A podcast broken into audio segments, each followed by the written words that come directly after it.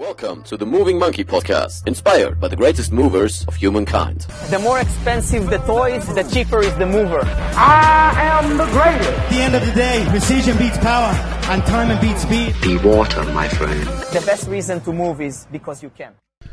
Moin, moin, liebe Monkeys und willkommen zu einer neuen, sehr spannenden Episode des Moving Monkey Podcasts. Und diese Episode ist nicht auf Leistungssport bezogen, hat nichts unbedingt mit dich selbst in deinem Sport besser machen äh, zu tun, sondern was Alltägliches, was familiäres, was ja vielleicht äh, jeder, der Kinder hat, ähm, mitnehmen kann und äh, jetzt hier zuhören sollte oder der einen Kinderwunsch hat. Denn äh, ich rede ja immer wieder viel darüber, dass Bewegung äh, wir von den Kindern super lernen können, die ein super Vorbild sind und Kinder heutzutage eigentlich im Alltag immer wieder ja, eigentlich eingeschlossen werden, beziehungsweise ihnen der Bewegungsdrang genommen wird durch die Schule, das ganze Sitzen und dann auch noch Spielplätze, die so sicher sind, dass sie eigentlich jeden Bewegungsdrang vermeiden.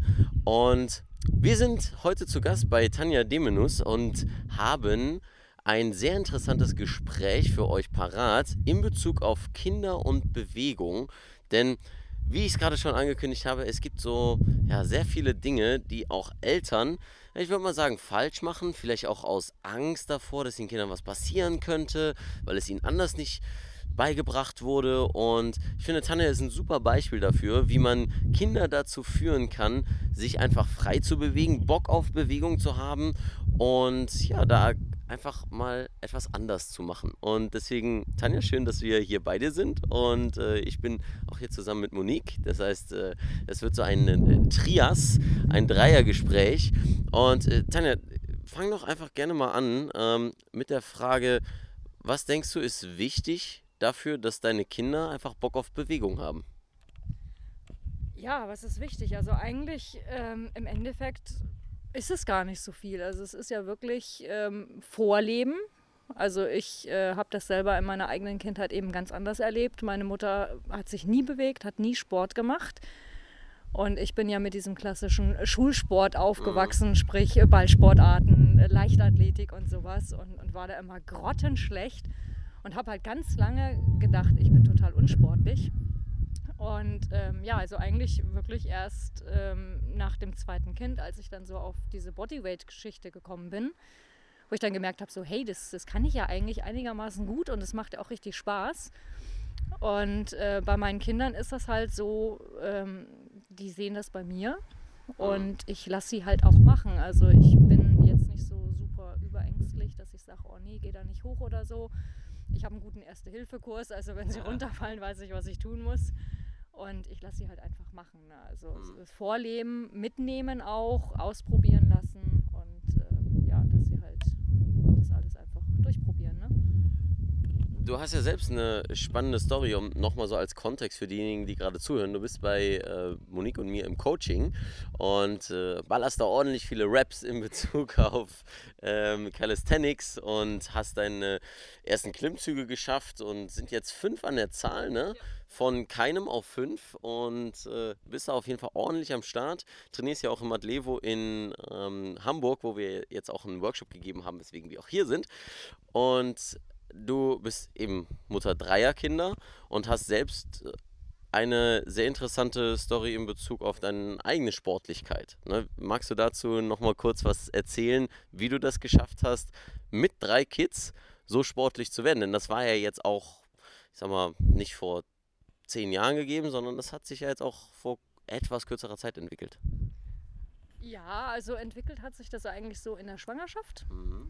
Also ich war ähm, vor dem ersten Kind war ich ja wirklich stark übergewichtig, also fast ein BMI von 30.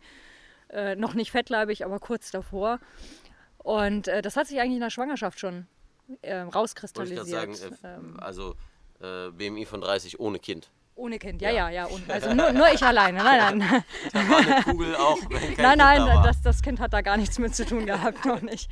Äh, nee. Und ähm, also es hat da schon angefangen, dass ich hier eigentlich alles ohne Auto gemacht habe, alles zu Fuß und dann immer schön mit meinem Hacken Porsche los und dann auch, äh, als das Kind dann da war, ähm, wollte ich irgendwie nie einen Kinderwagen. Also halt immer quasi loaded carries, ne? Kind auf dem Rücken geschnallt im Rucksack und dann den Hacken Porsche und dann die Einkäufe mit Kind und alles im zweiten Stock hoch.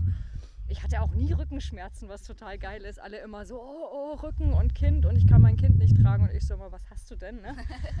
Du hast dich quasi der Anforderung angepasst. Ganz genau. Ja, ja, habe ich dann auch zu den Leuten gesagt, weil die dann haben dann, äh, ja, und ich habe jetzt ja irgendwie mein Kind getragen und es tut so weh. Und ich sage, du, ja, aber ich habe mein Kind von Anfang an getragen. Es wird dann immer schwerer und der Rücken passt sich dann an. Ja, und da hat das dann so angefangen. Und äh, nach dem zweiten Kind, wo ich dann sagte, so, ja, irgendwie ist das nicht so cool mit so viel Fett auf dem Rippen und so und will mal ein bisschen was machen, ähm, bin ich dann zu diesem Max F Programm gekommen. Ich weiß nicht, ob dir das was sagt. Das ist auch Nee. so ein Bodyweight-Programm. Im Endeffekt sind das so 15, 15 Minuten Programme, auch reine Körpergewichtsübungen für zu Hause, ganz ohne Geräte und so. Und damit habe ich angefangen. Und dann habe ich gemerkt, hey, das ist richtig cool und das macht Spaß und äh, das will ich machen und so. Und habe dann halt geguckt, was gibt es da noch. Und dann kam Freeletics. Dum, dum, dum, dum. Ja, nein, man darf, da nicht, man darf da nicht so negativ. Also was ich halt ziemlich cool fand, ist, ähm, da hat sich halt sehr schnell eine, eine Community draus entwickelt. Man hat äh, wirklich in jeder Stadt fast Anschluss. Und das ist halt ziemlich geil, weil du hast diese App, du hast deine Follower, du, du willst dich mit denen messen, du hast einen sehr konkreten Plan, der dir sagt, mach an dem Tag das, mach an dem Tag das, mach an dem Tag das.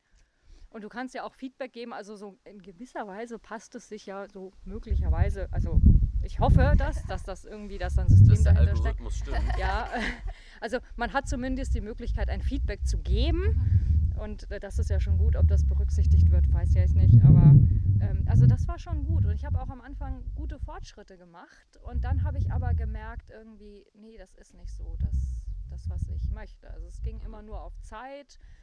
Ähm, es sind wahnsinnig viele äh, Wiederholungen und, und immer nur ballern, ballern, ballern. Ich habe dann mit der Schulter Probleme gekriegt, konnte dann den Arm nicht mehr heben und so. Dann bin ich Wo zum wir auch dran gearbeitet Genau, haben. dann bin ich zum Physio, die meinte dann so, ja, Impingement und so und ja, ein bisschen Brustmuskel dehnen und am besten irgendwie gar keinen Sport mehr so richtig. 0815 Behandlung. Und äh, ja, und dann äh, habe ich geguckt, ja, was gibt's denn? Und ich will aber was machen und so. Und dann bin ich eben ähm, auf die Kettlebell gekommen und habe da dachte ich so, oh, die sieht ja irgendwie witzig aus, ne? so diese kleine Kanonenkugel und mit Griff und so und ja, und was kann man da machen? Und alle schreiben, es ist super effektiv und kleines Tool, wenig Gewicht, aber so wie halt die ganzen Pumper da und so.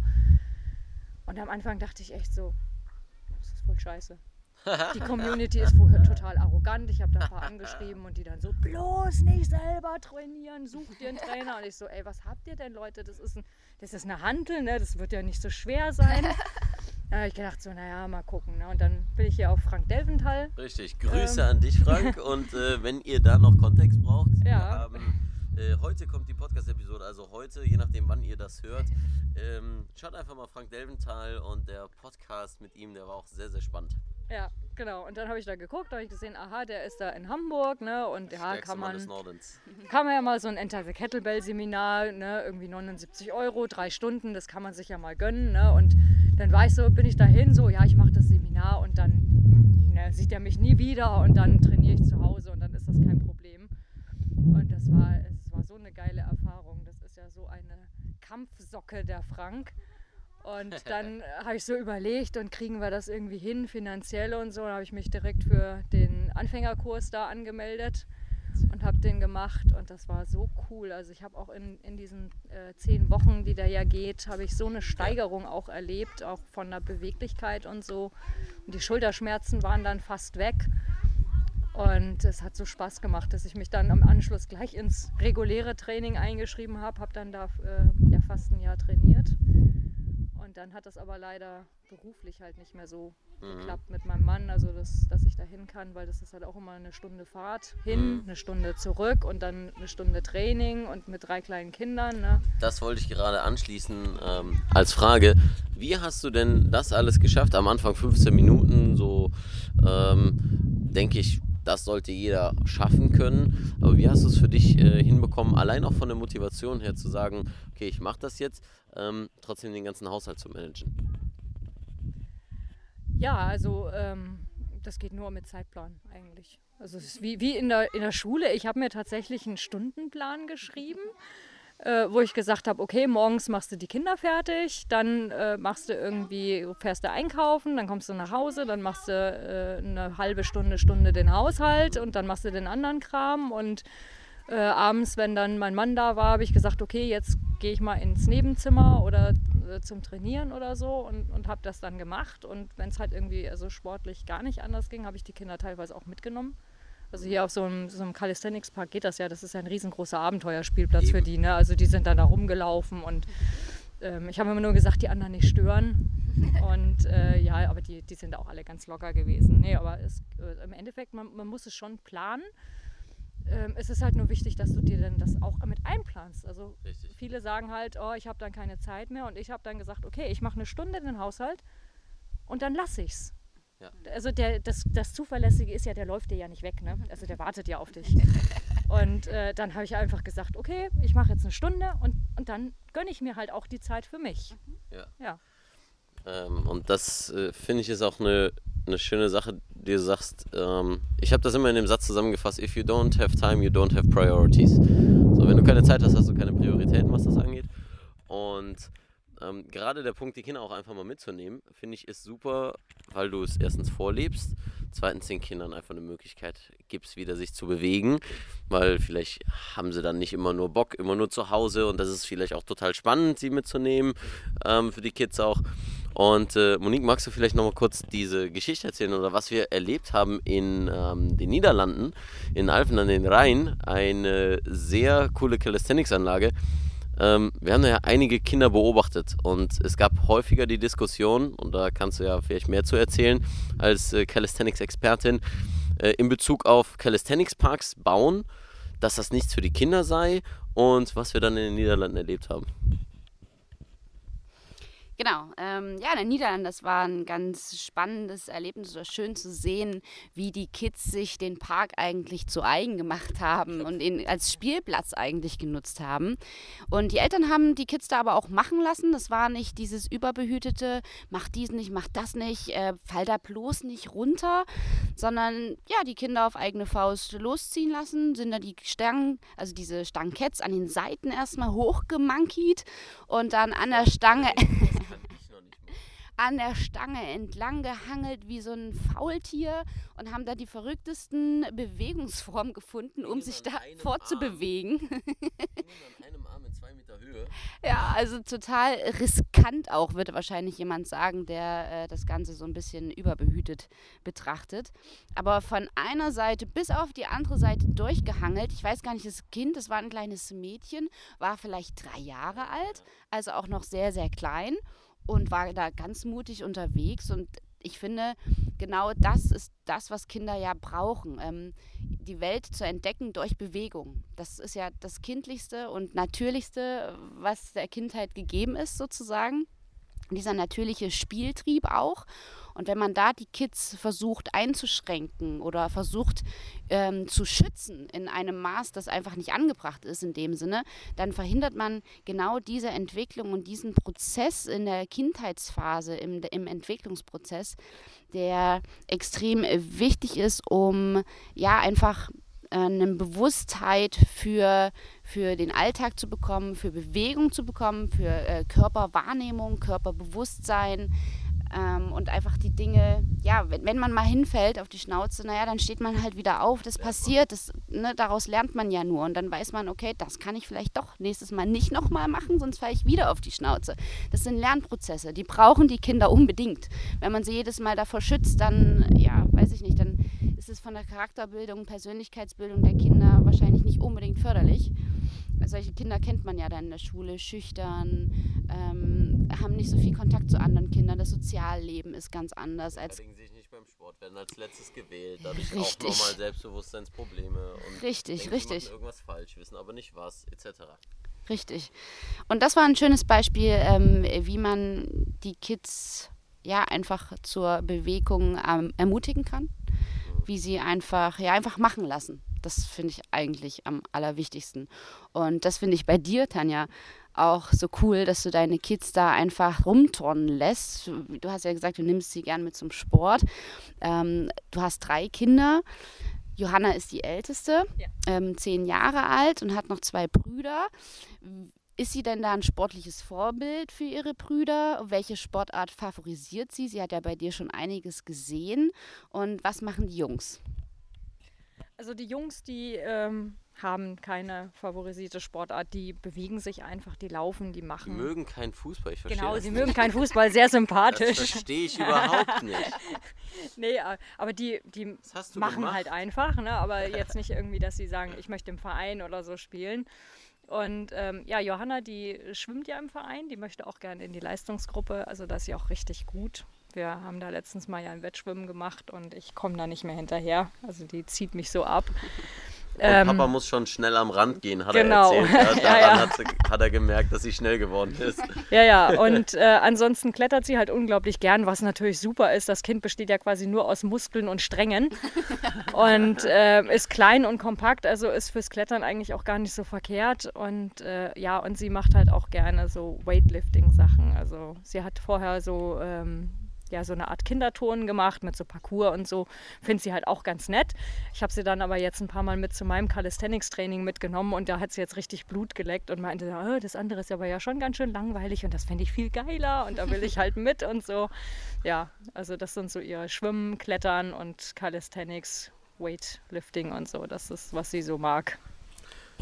Ähm, als Kontext wollte ich nochmal kurz anfügen. Ähm, Monique, du bist ja angehende Grundschullehrerin und hast dementsprechend ja auch ähm, sehr viel Erfahrung, was Kinder angeht. Und da du ja selbst einen Sporthintergrund hast, im Gegensatz zu manch anderen ähm, ja, Lehramtsstudenten, ähm, Fertige? äh, f- fertige St- Lehramtsstudenten, richtig, ähm, bringst du ja eben die Kinder auch zur Bewegung, weil du einfach siehst, okay, das ist eine hohe koordinative äh, Fähigkeit, die sie entwickeln mit Kraft, mit ja, vielleicht auch ein bisschen Ausdauer, aber vor allem Kraft, weil das ist das, was fehlt.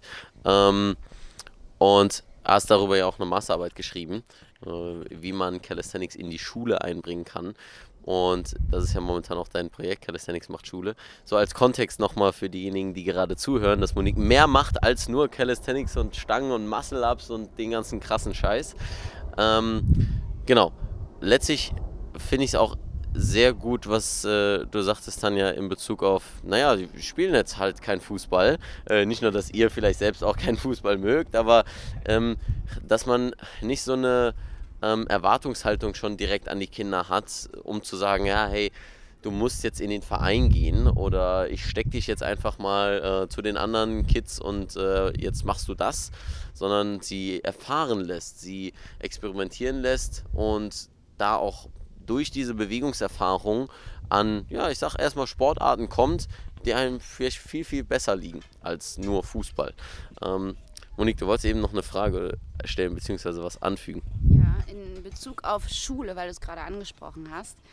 Ähm, hier in Hamburg, hast du mir gestern erzählt, Tanja, habt ihr regulär drei Sportstunden in der Woche. Ja, es gibt, also es muss eine bewegte Schule sein, Ja. aber es gibt halt total viele bewegte Schulen und das ist so ein, so ein richtiges äh, Konzept und die haben dann eben regelhaft mindestens drei Sportstunden pro Woche, ja. Das finde ich klasse, denn in Thüringen, wo ich herkomme, wo ich auch studiert habe, da waren das zwei. Im Osten, richtig. Da waren es zwei Sportstunden in der Woche. Und da hatte man sogar tatsächlich noch überlegt, diese Stunden zu kürzen und durch die anderen Fächer, die Hauptfächer sozusagen ersetzen, Mathe, Deutsch, ja, solche Geschichten, was ich super schwierig finde, weil Bewegung in der Schule findet sowieso schon viel zu wenig statt. Und dann die Sportstunden, die ja jeweils immer nur 45 Minuten äh, laufen, die dann teilweise ja eigentlich effektiv vielleicht noch 30 Minuten sind, weil oft die Sporthallen nicht direkt an der Schule liegen. Man muss mit den Kids dann auch hinlaufen. Die Kids müssen sich umziehen. Das dauert in der Grundschule ja auch noch ein bisschen länger. Und dann hast du effektiv vielleicht 30 Minuten, die du Sport machen kannst. Und ähm, in den Praktika, in denen ich bisher war, war es immer so Ballsportarten. Finde ich super. Ich, ich persönlich mag keine Ballsportarten. Ähm, das, ist aber, das ist aber ein persönliches Anliegen, dass ich damit nicht wirklich umgehen kann. Ich weiß jetzt auch warum. Durch das Neuroathletik-Screening beim Nico Rom habe ich erfahren, dass mein Gleichgewichtssystem so ein bisschen aus dem Ruder gelaufen ist, weshalb ich da weshalb ich mich da wahrscheinlich doch ein bisschen schwer getan habe über die letzten ganzen Jahre mit Bällen. Aber ich bin äh, daran, es zu üben. Ähm, ja, und Kraftsport, also in der Grundschule, wird gar nicht, also wird nicht gemacht. Klar, viel Balancetraining, das ist super wichtig, Koordinativität, aber die fähig, konditionelle Fähigkeit Kraft wird oft total vernachlässigt und das ist super wichtig, denn alles entsteht ja irgendwie aus der Kraft. Ja? Ob das ein Ballwerfen ist, auch wenn es koordinativ ist, du brauchst auch die gewisse Kraft, die dahinter steht. Ja? Ähm, Wir haben immer eine Relation zur Schwerkraft. Richtig. Also, äh, immer ist eine Kraftkomponente dabei. Ja? Also Relation zur Schwerkraft hat äh, immer irgendwie eine Einwirkung, sei es, dass du eine Handel aufhebst oder dass du das Bodyweight machst. Und da gibt es einfach so viele Facetten an Bewegung und das muss eben nicht immer Sport heißen. Und das finde ich eben ist auch ähm, der gute Punkt. Jetzt hast du gesagt, Klettern zum Beispiel. Ähm, Klettern ist jetzt auch eine Sportart an sich, aber es heißt ja auch einfach den Baum hochklettern. Das heißt auch einfach irgendwie Bock haben, irgendwo sich lang zu hangeln, ohne dass man erstmal diesen ganzen äh, Kontext von Sport hat. Und dann kann das Ganze aber gefördert werden durch eben, ja, vielleicht den Sport, wenn man, wenn das Kind da mehr einsteigen will, wie Johanna eben. Wie ähm, gehst du dahin zu sagen, okay, sie macht jetzt sehr, sehr viel, Schwimmen, Klettern ähm, und so weiter. Vielleicht gibt es manche Familien, die sagen, ja, ich habe aber, also Punkt Nummer eins, erstens nicht die Zeit, ähm, die Kinder überall hinzufahren und oder zweitens vielleicht auch nicht die finanziellen Möglichkeiten, da die Kinder dementsprechend zu fördern. Was meinst du, was könnte ähm, ein Elternteil tun, vielleicht auch eine alleinstehende Mutter oder auch alleinstehender Vater, um das Kind vielleicht in der Bewegung zu fördern? Also das Einfachste ist natürlich rausgehen. Ne? Also jetzt hier im Sommer ist bei uns, da geht morgens die Terrassentür auf und dann gehen die Kinder raus und irgendwann, wenn sie Hunger haben, kommen sie wieder und, und oder abends, wenn es dunkel wird, dann werden sie wieder rein. Also das ist ja so das Erste, einfach mit den Kindern rausgehen. Es gibt äh, überall Spielplätze, auch wenn die jetzt nur äh, mittelmäßig teilweise ausgebaut sind, aber da kann man ja schon viel machen oder man nimmt einfach einen Ball mit und spielt so. Und ähm, ich weiß nicht, wie es in anderen Bundesländern ist, aber bei uns gibt es dieses Kids in die Clubs. Das heißt, wenn da wirklich einkommensschwache Familien sind, äh, die irgendwie mit Wohngeld oder ALG 2 aufgestockt werden, dann können die Eltern für 50 Cent Monatsbeitrag die Kinder im Sportverein anmelden. Wow. Wow, ja. ähm, das kostet ja regulär irgendwie um die 15 Euro. Mhm. Und da gibt es eben dieses Kids in die Clubs, dass sie da eben dann kostenlos ähm, da teilnehmen können. Und es gibt ja auch so, also man muss ja nur mal irgendwie äh, sich da bei Facebook oder so in gewisse Foren anmelden. Es gibt Spielkreise, die kostenlos sind, wo sich Eltern treffen oder ähm, ja, auch Sportvereine, die dann auch offene Angebote für Nichtmitglieder und sowas. Also ich denke, wenn da Interesse da ist, dann findet man auch das entsprechende Angebot. Wenn man jetzt selber sagt, ich, ich weiß aber nicht, wie, was ich machen soll, ich brauche den Input von außen für mein Kind also da sind Angebote da und, und dank Internet, dank Facebook oder jetzt auch so Wochen, Wochenblätter oder sowas. Also da sind ja oftmals, oder bei, im Supermarkt zum Beispiel bei uns. Wochenblätter so gibt es auch eine App für. Genau, und im Supermarkt gibt es ja auch immer diese schwarzen Bretter ne, mit Suche, Biete. Da sind auch immer ganz oft immer irgendwelche Anzeigen dran mit, ja, wir haben hier ein Sporttreffen, Spieltreff oder sowas. Also da muss man halt einfach die Augen offen halten. Wenn man so ein Stubenhocker ist und sagt, oh ja, das Angebot ist jetzt aber nicht zu mir gekommen und ich weiß nicht, was ich machen soll, dann wird das natürlich nichts. Aber äh, so findet man was. Und wenn man einfach, wie gesagt, nur mit den Kindern rausgeht und mal ein bisschen rumwandert oder neudeutsch Hiking, weil Wandern ist ja langweilig, aber wenn man dann hiken geht, äh, kann man ja auch so viele tolle Sachen schon machen. Welche Erfahrung hast du denn zum Schulsport bei deinen Kids? Wie läuft denn der Schulsport dort ab? Ähm, was ist vielleicht inhaltlich so ein bisschen gegeben? Deine Kids erzählen dir sicherlich auch ein bisschen davon. Und ähm, wie sieht es mit den anderen Kids und Eltern aus in der Schule und Bewegung? Also erstmal muss ich ja sagen, also unsere Schule ist eine bewegte Schule. Also das heißt, die haben drei Stunden Sport pro Woche. Das finde ich schon ziemlich cool. Was ich auch ziemlich cool war, du hast ja vorhin erwähnt, eine 45 Minuten. Wir haben halt nur vier Unterrichtsstunden am Vormittag und jede Stunde geht aber 60 Minuten. Das ist natürlich schon mal wieder ein Riesenvorteil, weil dann haben sie 45 Minuten netto Turnzeit, wenn sie sich umziehen und alles. Und äh, an der Schule ist das halt so niedlich, da gibt es dann einmal pro Woche Sportaufbau, heißt das. Das heißt, das ist immer donnerstags und freitags, da gehen dann vormittags vor Schulbeginn schon die Lehrer in die Turnhalle, überlegen sich dann so eine Art Parcours und bauen dann da mit Kästen und Bänken und Matten so einen richtigen Bewegungsparcours und der bleibt auch den ganzen Tag stehen. Und dann hat wirklich jede Klasse einmal diesen Sportaufbau. Und das finden die Kinder halt super gut, ne? so mit Schwingen und von einer Bank zur nächsten und so. Ähm, also das finde ich ziemlich cool. Ähm, ja, und der Rest ist halt so dieser Standardlehrplan, ne? Völkerball, Brennball, Merkball, Laufen, Fußball, also auch sehr viel Fußball und Hockey und sowas findet jetzt Johanna halt nicht so cool, ne? Ich jetzt auch nicht so. Ähm, ja, und äh, so äh, Bodyweight-Geschichten habe ich jetzt aus dem Schulsport leider auch noch nicht gehört. Wo ich das gehört habe, war in den Nachmittagskursen. So Kung Fu haben sie auch als Angebot. Da machen sie halt viel so mit Liegestützen und so.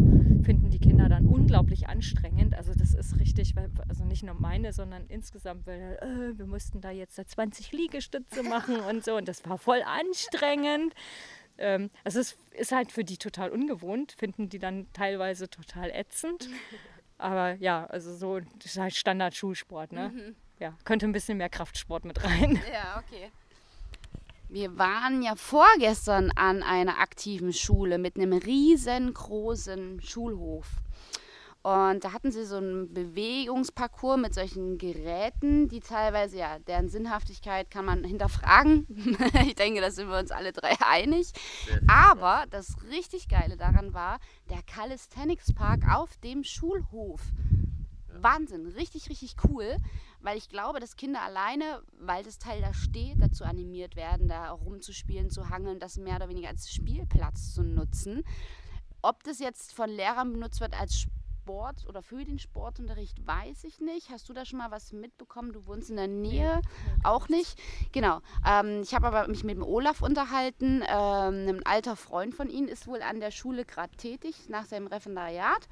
Und der ist auch Calisthenics-Athlet oder hat Calisthenics trainiert. Und äh, ich denke schon, dass er da mit den Kids ab und zu, wenn er Sportlehrer ist, da äh, Calisthenics- Calisthenics-Training abhält. Leon hat eine Frage. Ja, letztlich nochmal anzuführen. Ähm, ich finde es manchmal ein bisschen schwierig, ähm, beispielsweise im Punkto Liegestütze machen. Das wird häufig als ja, Strafe angesehen, weil es einfach dann auch ähm, im falschen Kontext gemacht wird. So, ähm, ja, Strafliegestütze oder sonstiges, weil es das einzige ist, was äh, viele dann noch kennen als Bodyweight-Übung, was man machen soll. Ähm, und da finde ich es auch immer wieder so ein bisschen eine Challenge, einerseits für Lehrer als auch für Eltern, eben zu gucken, inwiefern man Bewegung dämonisiert. Also, dass man das eben nicht dämonisiert, ähm, um so eine Aversion zu vermeiden gegenüber Bewegung, dass Kinder mit Bewegung bestraft werden. Ähm, also ist einfach nur so ein bisschen eine, eine Schwierigkeit, die ich nochmal anmerken wollte. Ähm, zumal es so viele verschiedene Dinge gibt, die du, Monique, ja auch in deinem Calisthenics macht Schule Projekt hast, wie Kinder Stützkraft üben können, aber eben auf eine coole Art und Weise, wie Tanja eben sagte, ähm, mit diesem Bewegungsparcours. Und da denke ich, gibt es einfach so viele verschiedene Möglichkeiten, wie Kinder zu äh, mannigfaltiger Bewegung gebracht werden. Und das ist auch nochmal ein Punkt, den ich ähm, ansprechen wollte, nämlich die Variation an Bewegung.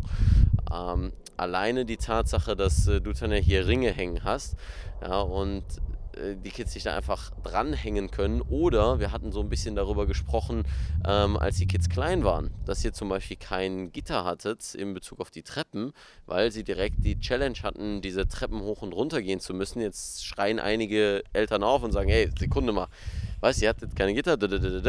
Wie ist denn deine Meinung dazu, ähm, vor allem in Bezug auf das Bewegungslernen der Kinder? Was, äh, wie siehst du das bei euch und vielleicht dann im Vergleich zu anderen Eltern? Und warum macht ihr das so? Ja, also ich äh, finde ja immer, Kinder wachsen mit ihren Aufgaben und also viele Eltern machen das ja so, die halten ihre Kinder lange von irgendwelchen Herausforderungen fern, siehe Treppenschutzgitter. So, und irgendwann ist dann so, ah, das Kind ist jetzt, keine Ahnung, fünf, sechs Jahre alt, äh, jetzt ist es ja alt genug, dann wird das Treppenschutzgitter entfernt und dann äh, polter, polter, polter. Ne? Und dann äh, ist der Aufschrei groß. Ich hab's ja gewusst, ne? deswegen hatte ich es ja dran. Und äh, also wir hatten auch erst überlegt, ob wir ein äh, Treppenschutzgitter im, im oberen Stockwerk anbringen, aber gar nicht so sehr, weil wir gesagt hätten, die Kinder können nicht Treppe laufen, sondern weil wir gedacht haben, naja, das ist ein neues Haus, äh, wir sind gerade eingezogen. Wenn die dann so nachts so halb schlaftrunken, ne? nicht, dass sie mal falsch abbiegen im Dunkeln und dann die Treppe runterpoltern. Und dann haben wir aber so die ersten Tage, als wir eingezogen sind, gesehen, wie Sebastian da mit seinen anderthalb Jahren ganz souverän da die Treppe hoch und runter gerutscht ist. Und dann haben wir gesagt, okay, wir, wir lassen es, wir probieren es einfach. Ne? Äh, gibt eine Regel, immer am Handlauf festhalten, egal wie sie die Treppe runterhopsen, immer am Handlauf festhalten. Und das klappt gut. Also die sind auch schon etliche Male runtergekullert, aber haben sich immer am Handlauf festgehalten und hingen dann da so halb.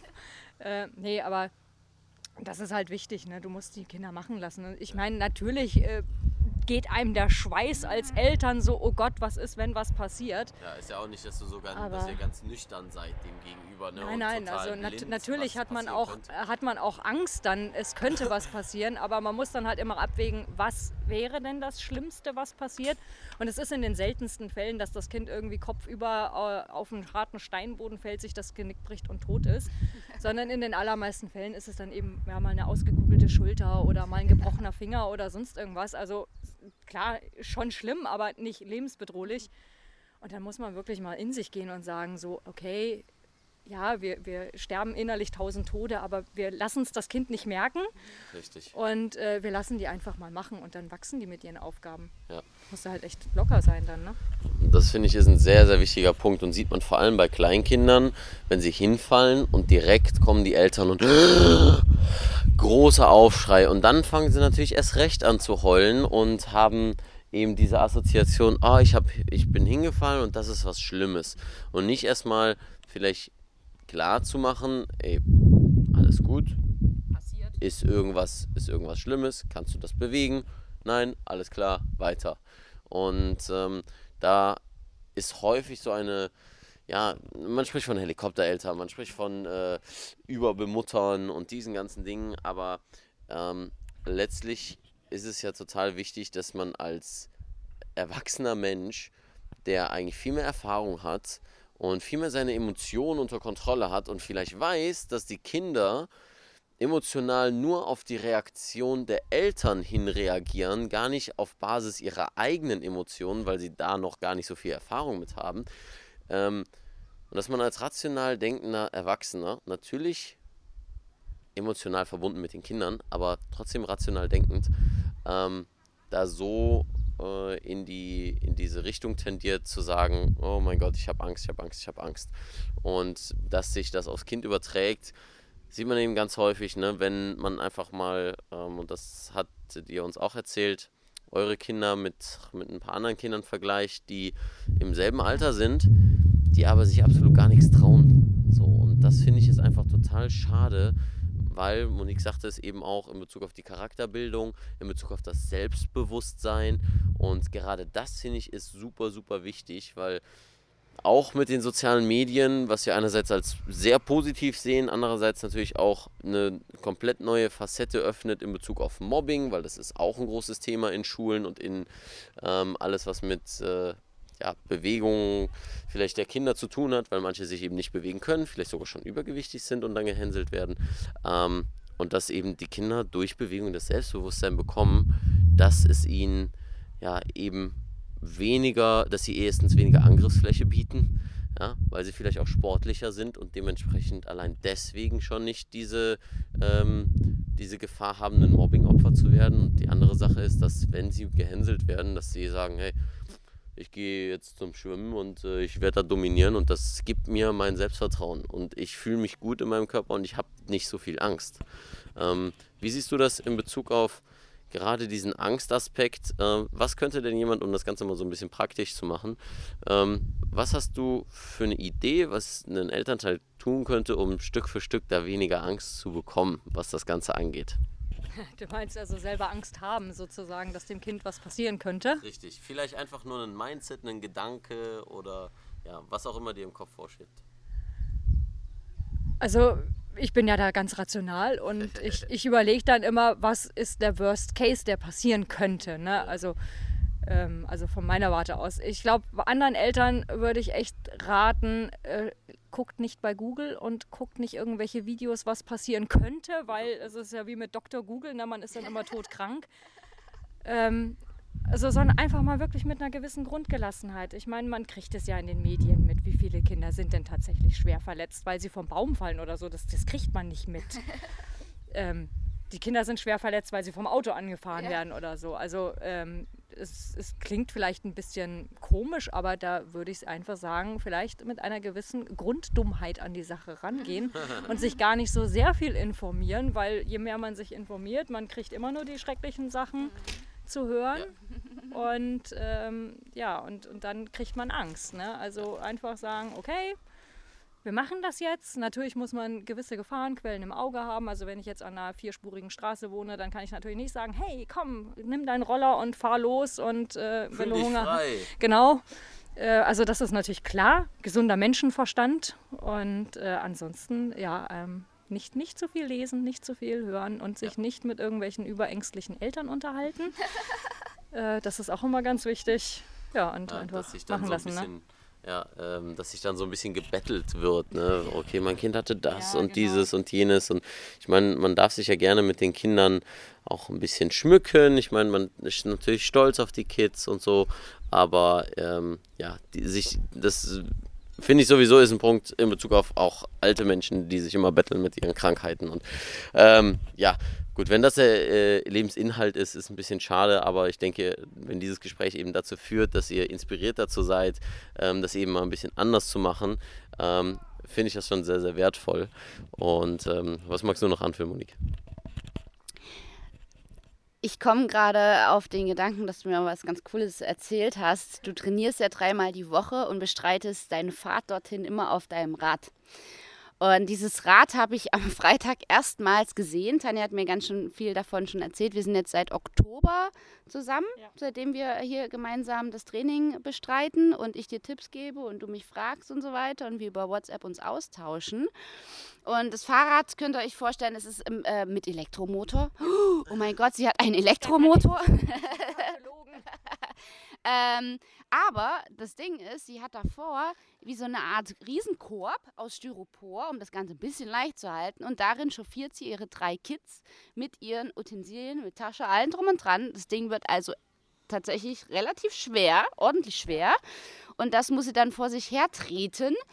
Und ähm, du hast mir erzählt, dass ähm, viele Eltern ähm, eher dazu, zu ten, ten, ten, 1, 2, 3, 4 Laberflash, dazu tendieren, ihre Kids überall hinzufahren. Ja, bis, also bis in die Schulklasse rein. Am besten bis in die Schulklasse rein und äh, an den Tisch direkt und Schulranzen hinhängen, hinsetzen reicht. Gar kein, ja, kein Meter laufen. ähm, ja, wie also was für einen Blick hast du ähm, diesbezüglich auf andere Eltern? alltägliche Bewegung zu integrieren. Also wie siehst du das neben dir? Du bist ja ein gutes Beispiel dafür, richtig, wie andere Eltern das so machen. Du hast mir auch von deinen Kids erzählt, die gerne wandern und ja. so weiter. Erzähl doch mal ein bisschen. Das kann ich ja gar nicht sagen, das muss ja rauszensiert werden, was ich davon denke. Nein. Also, ähm, was mir halt einfach auffällt, da, das, das Alltägliche ist, ähm, die Kinder, also viele Eltern sind ja schon bemüht, dass ihre Kinder Sport machen. Das finde ich auch schon ziemlich cool. Und dann wird eben, wie Leon sagt, das Kind mit dem Auto die 400 Meter zur Sporthalle gefahren, weil es ist ja so weit und der Sport ist ja so spät abends und wenn sie dann abgeholt werden, sind sie ja schon so erschöpft, dass sie auf dem Heimweg einschlafen würden. Also werden sie mit dem Auto gefahren. So, dann werden, wird ihnen natürlich beim Umziehen geholfen. Und äh, wenn sie dann fertig geturnt haben nach der Dreiviertelstunde, die das ja meistens geht, dann äh, ziehen die Eltern die Kinder an. Die, denen wird dann schon selbstverständlich der Snack angereicht, also irgendwie das Schokobrötchen oder so, weil sie ja so viele Kalorien verbrannt haben. Und äh, dann werden sie natürlich mit dem Auto wieder zurückgefahren, weil sie sind ja so erschöpft. Ähm, und das ist zum Beispiel etwas, was ich, also neben diesen Elterntaxis, die ich fürchterlich finde, also als Kampfradler findet man ja Autos sowieso schrecklich. Aber das ist halt etwas, was Leon sagte, viele Kinder werden mit Bewegung gestraft und auf der anderen Seite mit Essen ruhig gestellt. Und das sehe ich total oft. Das sehe ich auch äh, bei der Ergo, die ich mit einem Mittleren mache, dass da ein Kind ist, das, das kriegt permanent Essen. Also wenn da irgendwie das so ein bisschen am Quengeln ist, kriegt es permanent Essen gereicht. Kekse und alles Mögliche. Das finde ich fürchterlich. Mhm. Finde ich absolut fürchterlich. Und äh, das sind halt so diese Sachen, ne? Also, ähm, und dann auch morgens die Kinder zur Schule bringen. Also ich bin ja da die absolute Rabenmutter. Ich bringe den Jüngsten, der hat ja Gleitzeit bis halb neun, weil er noch in der Vorschule ist. Und ich schicke die beiden Älteren alleine zur Schule los. Also die müssen zu Fuß gehen, obwohl es dieselbe Schule ist, müssen die eine halbe Stunde vorher zu Fuß losgehen. Und da war auch immer schon, ja, warum bringst du sie denn nicht? Ne? Wo ich dann sage, ja, sie können doch gehen und dann sind sie wach und dann sind sie frisch und so. Ne? Und äh, ich möchte ja, dass sie den Schulweg auch kennen. Äh, das sind so die größten Unterschiede, glaube ich. Ne? Dieses überall mit dem Auto hinkarren versus bei mir zu Fuß oder ähm, ja, oder auch dann auch die Freizeitaktivitäten. Bei den anderen ist immer, ja, hier Abenteuer, Indoor-Spielplatz und dort Freizeitpark und, und ja, und was habt ihr am Wochenende gemacht? Ja, wir sind äh, 15 Kilometer hier in die Boberger Dünen gewandert und haben den Kindern gezeigt, wie man morgens früh, wenn man Durst hat, den Tau von den Blättern lutschen kann und, und haben Brombeeren gepflückt in der Wildnis und so, ne? Und ja, äh, also, äh, das sind so die Unterschiede, so diese Low-Budget-Familienausflüge und sowas, ne? Ja. ja. Und äh, viele von euch werden vielleicht denken, ach, das ist ja Hippie. Aber es ist vielleicht Hippie, ja. Ähm, aber ich muss sagen, Tanja, du bist oder ihr seid absolut keine Hippies. Ähm, das kann ich so bestätigen. Ähm, und äh, ich erinnere mich da gerade so ein bisschen, was meine Mutter mit mir gemacht hat. Und ähm, sie hat eben von Anfang an, von der ersten Klasse an schon, ähm, es war sogar, glaube ich, im Kindergarten, ähm, dass sie mit mir den ja, Kindergartenweg gegangen ist auch. Und als ich alt genug war, dann habe ich einen Roller bekommen. Ich bin ständig Roller gefahren und natürlich ist sie so die ersten Male immer wieder mit, äh, mitgegangen, damit ich die Ampeln kenne, wie ich damit umgehen muss und dass ich auf dem Bürgersteig zu fahren habe und äh, ja, nicht gerade noch so schnell über halb grün und so weiter sondern alles gut einzuschätzen, was so ein bisschen die Verkehrsregeln sind, etc. Das heißt, die Kinder lernen durch und mit Bewegung oder dadurch, dass sie sich bewegen, lernen sie so viel alles andere, was so wichtig ist für ihren Alltag. Und ich finde das manchmal, also wenn ich mich so ein bisschen zurückerinnere, ich habe früher Freunde gehabt, da habe ich manchmal gedacht, so, hey, was, äh, also so als Zehnjähriger, so was wie könnt ihr eigentlich so irgendwie überhaupt nichts wissen darüber, wie man sich hier im Straßenverkehr verhält oder äh, ja, wie, wo man wohin kommt alleine, ja, sich alleine zu orientieren. Ähm, ich kannte die Stadt besser als äh, fast alle meiner Freunde, weil ich ständig mit Rad oder Roller, eigentlich Roller primär, unterwegs war. Und das war dann eben kein City-Roller, sondern einer mit so ja, kleinen, großen Reifen, Ne? So konnte ich richtig schön rumcruisen und war ganz schön schnell. Ähm, und nicht, wo ich in jeder scheiß Bordsteinkante hängen bleibe. Ja, ja, genau. Und ähm, das ist, denke ich, auch so ein, so ein Aspekt von ähm, Kinder lernen einfach viel mehr Verantwortung zu tragen. Und das ist doch das, was wir alle also ich spreche jetzt von wir und habe keine Kinder, aber ähm, ich, ich will es mal so ähm, umschreiben, äh, wir als Menschen haben wollen, äh, Verantwortung für unser eigenes Leben zu übernehmen. Und diejenigen, die es eben nicht tun und sagen, ja, ich bin, äh, ich bin gestraft von allen möglichen ähm, und abhängig von, von tausend Dingen, ähm, auch wenn sie es vielleicht nur unterbewusst wissen, übernehmen keine Verantwortung für ihr Leben. Und ich bin einfach ein großer Befürworter oder ein großer Advokat davon zu sagen, ja, dann hat das irgendwas mit der Kindheit zu tun. Und, und äh, versucht doch da das einfach in, in diesem Aspekt schon zu fördern. Ähm, ich habe von Ido eine sehr interessante Geschichte erzählt bekommen, als ich auf dem Workshop war in München. Und zwar sagte er, er war bei der Family und da hatten die einen kleinen, ich glaube, ein Jahr alt, ja, ein Jahr, das heißt, sie krabbeln schon. Ähm, eventuell sogar fangen sie an, sich aufzustellen und so weiter. Genau, läuft eventuell. War jetzt so, ich, ich glaube, dreiviertel Jahr. Und er lag auf dem Boden, das Kind krabbelt und krabbelt auf die Füße von ihm zu. Ihr müsst euch vorstellen, er sitzt im Langsitz und dann sagt die Schwester zu ihm, ja hier, mach mal die Beine weg, er will da durch. Und Ido guckt einfach die Schwester nur an und sagt so, ne, ich glaube, du hast den Knall nicht gehört. Legt das eine Bein über das andere, dass es noch höher ist und äh, sagt so, so, jetzt, jetzt krabbel mal da durch. Ja? Also quasi so von der Körpergestik her. Und äh, ja, dann ist das da irgendwie durchgekrabbelt und irgendwie durchgewurschtelt.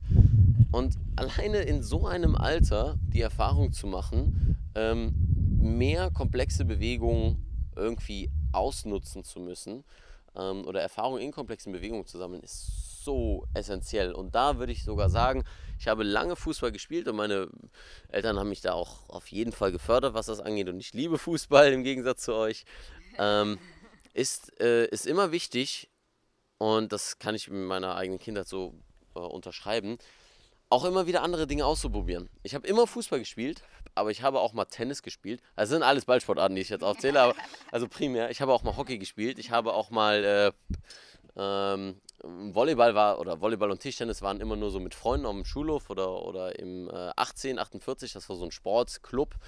Ähm, ich habe auch Basketball gespielt für eine Zeit. Ich hab, äh, bin schwimmen gewesen, habe Judo gemacht, äh, war klettern. Also so viele verschiedene Dinge ausprobiert. Immer Fußball gespielt, weil das war, ist mein, ist mein Herz und meine Leidenschaft auch immer noch ganz tief innen drin in mir. Aber letztlich weiß ich, dass ich dadurch in so vielen Dingen einfach, ähm, was Bewegung angeht, gut bin. Monique, äh, ja, sagt das dann immer gerne, oder pass auf, ich gebe das Mikro mal nicht weiter, ähm, äh, wie das ist mit neuen Bewegungen. Einerseits bei mir und bei dir. ja. Genau, ähm, das ist immer ganz witzig. Gestern beim Workshop hatten wir, ich weiß, wie heißt dieses Teil mit diesem kleinen Ball, was der Olaf da in Hand hatte? Oh, also das, ihr müsst euch vorstellen, das ist quasi so ein, ähm, einen Ball, ja genau, also ein Holzkreuz mit drei verschiedenen Punkten, wo so ein Ball drauf liegen kann. Ich habe keine Ahnung, wie das heißt, aber So cool natürlich, wo der Ball mit kann. genau, und äh, einer Schnur, wo dieser Ball dran ist. Genau, und dann muss man eben versuchen, dieses Kreuz mit verschiedenen Bewegungen, verschiedenen Bewegungsrichtungen, diesen Ball ja, hochzuwerfen an dieser Schnur und wieder aufzufangen. Und ich bin, was so Feinmotorik angeht, überhaupt nicht gut darin. Ich tue mich da echt verdammt schwer. Und wenn Leon das macht, Leon hat es auch noch nie gemacht mit diesem Teil, ne? Zwei Versuche, zack, ist der Ball drin. Und dann macht er weiter und dann kriegt er das öfter hin, hintereinander diesen Ball in diese Kuhle da äh, reinzubekommen. Und mir fällt das extrem schwer. Auch gerade eben haben wir Hula Hoop gemacht. Ähm, die Johanna hat den Hula Hoop Reifen liegen. Da habe ich mich gleich mal dran versucht. Weil wir nämlich auf dem Bodyweight Day jemanden gesehen haben, einen, ähm, eine, ein nicht, Mädchen, die da so krass mit getanzt hat, und da werde ich gleich nochmal einen anderen Punkt zu ansprechen, Ja. aber so krass damit umgegangen ist.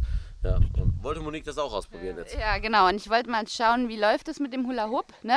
Das hat früher schon nicht so gut geklappt. Ich dachte so, komm, jetzt hast du schon Bewegungserfahrung. Du versuchst dich jetzt doch schon in verschiedenen Richtungen. Und ja, es hat tatsächlich besser funktioniert als sonst. Ich habe, glaube ich, den Dreh raus. Ich müsste es einfach nur noch öfter üben. Aber das Ding bei mir ist, es ist, es ist jetzt für mich kein äh, Ziel, das besser zu können.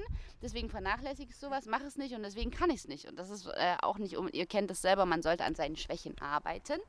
Äh, man weiß aber, wie schwer es ist, sich dazu zu motivieren. Ich gebe Leon diesen Reifen, boah, ihr habt das schon ewig nicht mehr gemacht. Leon macht das, einmal runtergefallen, zweite Mal, bam, hat er den Rhythmus raus und der Reifen dreht sich um seine Hüfte. ja, also das ist verrückt, dass, wie, ich, wie schwer ich mich in Bewegung tue, obwohl ich tatsächlich seit Kindheit auch schon Sport mache. Nicht, dass meine Eltern mich da äh, unglaublich krass gefördert haben. Meine Eltern sind eher, oder meine Familie ist eher so Sport ist Mord angehaucht, also gar nicht sportlich. Die sind nicht dick oder so, im Gegenteil, die sind noch zierlicher als ich und ähm, arbeiten und alles dies, das. Aber ich habe einfach selbst immer total viel Interesse an Bewegung gehabt. Und weil du es gerade angesprochen hast, wie wichtig es eben ist, in der Kindheit schon verschiedene Sportarten auszuprobieren, äh, da kommt ja auch wieder diese, dieser biologisch-physiologische Aspekt mit ins Spiel. Ne? Thema Neuroplastizität. Ähm, Synapsen bilden sich gerade im Kindesalter, ähm, entwickeln die sich Rapide, schnell. entwickeln die sich rapide schnell, richtig. Deshalb ist es ebenso wichtig, bereits Kindern viele neue Reize zu geben. Egal, ob das Bewegung ist, ob das Lernen ist, egal in welchen Bereichen, alles, was mit Lernen zu tun hat, Körperlernen oder auch kognitives Lernen, gebt den Kindern so früh wie möglich verschiedenste Reize, um sich einfach in den Kindesjahren daran zu adaptieren. Und das finde ich ist ein witziger Punkt. Ähm, Wir haben in der Physiotherapie momentan im Studium auch Pädiatrie und äh, also ähm, Umgang mit Kindern zu lernen und äh, Therapie mit Kindern zu machen. Ähm, Und da, wenn ich da an Eltern denke, die kleine Kinder haben, die haben Rasseln, die haben äh, Steinchen in verschiedenen Formen und Farben und Tücher in verschiedenen Weichigkeitsgraden und hier und da und jenes und dann Mobiles und keine Ahnung was. Und so viele verschiedene Dinge, die einfach auch da rein durch dieses Haptische ähm, die Neuroplastizität auf einmal fördern und Propriozeption und bla bla bla, ja. Ähm, und dann wird das einfach vollkommen vergessen, je älter die Kinder werden. Und natürlich ist es dann vielleicht nicht mehr so spannend, dann ne, unter eine Mobile zu legen und da verschiedene Sachen anzufassen und in den Mund zu stecken, weil das erstmal die Bewegungserfahrung ist, die die Kinder sammeln. Ähm, aber diese Reizvariation, ja, alleine zu sagen, ich gehe jetzt heute mal raus und äh, wie früher man hat nichts zu tun und man findet irgendwie eine Beschäftigung. Ja? Sei es, dass es mit Steinen kicken ist. Ja, man muss aufpassen mit den Autos, aber zu sagen, kick nicht mit dem Stein, weil die Autos kaputt gehen können. Also ich finde es immer schwierig, ja. Also, Geht aufs Feld, da habt ihr genug Platz. ja, ja, oder es ist einfach, wie, wie findest du das aus deiner Erfahrung her? Äh, muss ich gerade, wo du das sagst, mit äh, rausgehen und fördern und so, ist, ist gerade so eine witzige Geschichte mit einer Freundin. Ähm, weil wie du sagst, bei den Babys, da gibt es dann Pekip und Delphi und dann sollen die da nackig da irgendwo rumstrampeln und ihren Körper erfühlen und so. Und äh, eine Freundin von mir ist Tagesmutter. Und äh, also Tagesmutter ist auch so ein ganz eigenes Ding. Also da gibt es ja auch so ganz fancy äh, abgefahrene Konzepte und so. Und äh, da hat sie dann mal erzählt, da war dann eine Interessentin da und die hat dann so gefragt, ja, was machen Sie denn so mit den Kindern so tagsüber so, ne? Sie war schon in der und der und der Einrichtung und da haben die dann irgendwie äh, musikalische Frühförderung und hier einen Klangraum und einen Bewegungsraum und ein Yoga-Zentrum und so. Und meine Freundin meinte dann so, naja, also ich gehe jeden Tag, also die kommen an, dann kriegen sie ihr Obstfrühstück und dann gehe ich mit denen raus und dann können sie da so ein bisschen im Matsch rumspielen und, und in der Sandkiste. Und dann gehen wir auf den Spielplatz und die Mutter so völlig erschrocken, so wie nur im Sand rum und so, ne? Und, und dann meinte sie so, ja, das ist doch total gut für die Motorik und so, da einfach in dem feuchten Sand rumzukneten und so. Und das ist ja dann quasi auch so eine äh, psychomotorische Frühförderung und so. Und dann war so, ah, Fachbegriff? Ah, ja, super, super, ganz tolles Konzept und so. Ne? Also du darfst den Leuten, also es ist ganz toll, die können mit Knete und alles Mögliche äh, rumpanschen und spielen. Du darfst es aber nicht so nennen, weil das ist ja ordinär, ne? im Sand spielen. Das muss dann irgendeine Förderung sein. Das ist ganz witzig. Also es, ähm, und es geht dann, wie gesagt, bis so in, in die Schule. Und dann werden die Kinder nur noch kognitiv gefördert. Dann ist so richtig, dann müssen sie kognitiv total fit sein und körperlich am besten so auf Morphium und äh, irgendwie ruhig gestellt. Und ja, also das ist, wie gesagt, im, im Kleinkindalter wird da noch viel gemacht. Und in der Schule ist vorbei. Obwohl dann- Körper und Geist ja trainiert Aber in der Schule ist ja ne? die Kindheit eh vorbei, ne? Richtig, ja, ja. Da geht das Lernen los. Genau, nicht nur, nicht nur Körper und Geist, sondern auch einfach die Tatsache, dass durch Bewegung und also dass durch Bewegung einfach Kognition gefördert wird.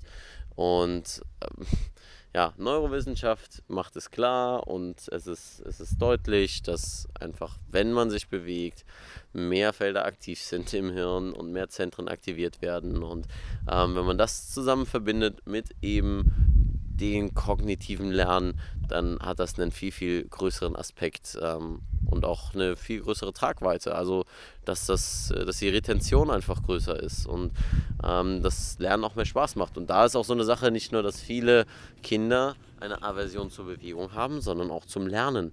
Und ich finde, das gerade kann man über Bewegung so gut lernen. Ähm, Lust, etwas Neues herauszufinden. Und das ist ja Lernen. Ich finde neue Dinge heraus und verstehe Sachen. Und das finde ich, genau, und das finde ich ist halt so geil bei den Workshops manchmal, wo wir den Leuten einen Input geben, hey, mach das mal so und so. Und dann gehen wir hin, weil wir auch erfahrene Trainer sind, zu sagen, hey, pass auf, fühl das mal da und da. Und dann gehen wir ein paar Coaching-Cues, die den Leuten das Verständnis geben und wenn sie dann mit diesem Aha-Moment, ich meine, jeder, der jetzt äh, zuhört, es bis hierhin geschafft hat ähm, und, und sagt, äh, ja, wenn ich Aha-Momente habe, also ich glaube, da gibt es nicht eine Person, die Aha-Momente da negativ behaftet sieht. Weil etwas zu verstehen, sich irgendwie weiterzubilden oder einfach nur einen Schritt vorwärts gemacht zu haben, das ist doch der Sinn. Also ich will, der Sinn des Lebens, ich wollte gerade sagen, ah, Sekunde, greif nicht so hoch. Aber eigentlich geht es ja darum, besser zu werden oder auf jeden Fall weiterzukommen. Egal was das ist oder für wen, wie das auch immer ausgeprägt ist. Sei es, dass es, genau, sei es, dass es heißt, eine, eine, ein gutes Familienleben zu haben, ähm, Kinder zu bekommen, sei es, dass es heißt, ähm, die Kinder zu fördern, sei es, dass es heißt, sich selbst weiterzuentwickeln, ähm, äh, fünf Klimmzüge zu können oder was auch immer. Ja, also es geht darum, einfach weiterzukommen. Und das geschieht über Variation, das geschieht über Abwechslung, das geschieht darüber, offen zu sein, neugierig zu sein. Und wer hat die größte Neugierde? Kinder. Und ich finde es sehr traurig, wenn äh, man als Mensch, als, als erwachsener Mensch hingeht und das unterbricht, den Hahn zudreht und sie für den Rest ihres Lebens einfach da ähm, ja, prägt und negativ prägt einfach. Eine negative Verstärkung hat. Und ähm, naja, es ist letztlich auch so, ne, mit Medien, bla bla, da kommen viele Punkte. Wir saßen letztens beim Essen und äh, nebendran saß ein Junge, der war vielleicht elf, zwölf Jahre und da ging es nur ums Zocken. Ja, und er sah auch einfach, er sah nicht wirklich gut aus. Ja. Es ging nur ums Zocken. Wenn es nur darum geht und die Kinder nicht mal einen, einen äh, Bewegungsaspekt haben, hey, ich habe früher auch gezockt, ich habe das geliebt, deine Kinder zocken auch gerne, das ist doch geil, klar. Ja, wenn man diese Möglichkeit hat, das ist der Hammer. Also, sorry, aber äh, gegen FIFA geht gar nichts. Da verstehe ich nicht, dass ihr keinen Fußball mögt. Aber egal. Äh, ähm, äh, aber das dann trotzdem, also wenn das nur der einzige Faktor ist, der irgendwie das Leben bestimmt und vor allem schon in so einem jungen Alter, ähm, dann ja, finde ich das schon schade. Dabei gibt es so viel Potenzial und so viele Möglichkeiten. Genau. Ich würde sagen, wir ähm, fassen das gerade zusammen und ähm, Monique möchte aber noch äh, etwas fragen, hat noch eine Frage, äh, bevor wir das Ganze. Ähm, genau. Ähm, stell, stell du sie doch, weil ich jetzt gerade ganz viel geredet habe äh, am Stück, dass wir noch ein bisschen Ab Abwechslung haben, Variation. Ähm, und äh, dann werde ich das Ganze nochmal im Allgemeinen beenden. Ich halte die Frage einfach mal ganz allgemein. Vielleicht gar nicht unbedingt bewegungsspezifisch, sondern wirklich allgemein. Welche drei Tipps würdest du Eltern mit ihren Kids nach diesem Interview mit auf den Weg geben? keine Kinder bekommen. Nein, schmal. äh, verhütet gut, nein. Nein, nein. Also äh, drei Tipps. Äh, ja, ich weiß gar nicht, ob man das in drei zusammenfasst. Also das Wichtigste ist einfach, Kinder sind keine Statussymbole. Das sind vollwertige Menschen und äh, man kennt das selber von sich. Man will ja auch nicht von außen irgendwie einen Weg aufgezwungen kriegen, sondern seinen eigenen Weg finden. Ich finde, das sollten wir unseren Kindern auch zugestehen äh, und da auch nicht so viel überregulieren. Und ähm, ja, wir kriegen immer weniger Kinder, aber es, es gibt ja diesen netten Spruch, Life happens. Und äh, da muss man einfach wirklich dann ja, zurückstecken, den inneren Schweinehund überwinden, die Angst zu, hinter sich lassen, was wir schon gesagt hatten, und die Kinder machen lassen. Und äh, das ist einfach so dieses gelassener werden, äh, Kinder als Individuen sehen und ähm, es ist nicht alles kognitiv, es ist nicht alles, also es muss nicht jeder Akademiker werden oder so. Äh, sorgt dafür, dass die Kinder glückliche Menschen werden, lebt ihnen das glücklich vor, vielleicht auch mal sich selber reflektieren kommen gerade auch und sind glücklich. ja, sich selber reflektieren, dass man selber auch glücklich ist. Also ich finde, wenn man eine glückliche Familie ist, dann überträgt sich das auf die Kinder und das wird auch immer viel zu sehr vernachlässigt. Also die Eltern sind irgendwie gestresst und erwarten dann, dass die Kinder super gut werden und so. Also da auch selber gelassener werden, selber an sich selber denken, glücklich werden und so. Ja, das wären so meine Tipps. Super, Tanja. Vielen, vielen Dank. Und äh, Sebastian, hast du Bock, hast du Bock dich zu bewegen? Nö. Hä? Was Was ist das? Das ist ein Mikrofon. Ich hab Bock, mich zu bewegen. Du hast Bock, dich zu bewegen, Kann ne? ich mal? Ist das Nein, wirklich natürlich. ein Aber Mikrofon? ja, natürlich ist es ein Mikrofon. Und das meine ich übrigens mit Neugierde, ne? Sprich mal Und da das rein. nicht zu unterbinden. Ja, sprich du mal da rein. Hallo? Ist aus? Das ist an. Das heißt, du wirst gerade die ganze Zeit aufgenommen. Du kannst dich jetzt verabschieden. Kannst dich jetzt Sag, verabschieden? sag mal Tschüss. Sis? Tschüss. Super. Vielen, vielen Dank, Tanja. Vielen Dank, Tanja, für deine, äh, ja, deine Zeit, für deine ähm, ja, Gedanken und äh, die Motivation. Für die Unterkunft hier? Für die Wir Unterkunft, genau. Tagen. die Bemutterung, Oh. Frühstück. Und äh, genau, ich hoffe, da war einiges Wertvolles äh, für euch dabei und das äh, hoffe ich nicht nur, sondern das weiß ich. Und dementsprechend teilt das Ganze doch an vielleicht äh, den ein oder anderen. Meine, ja, meine Kopfhörer sind ganz spannend, die ich habe. Ähm, die mag der Sebastian besonders gerne.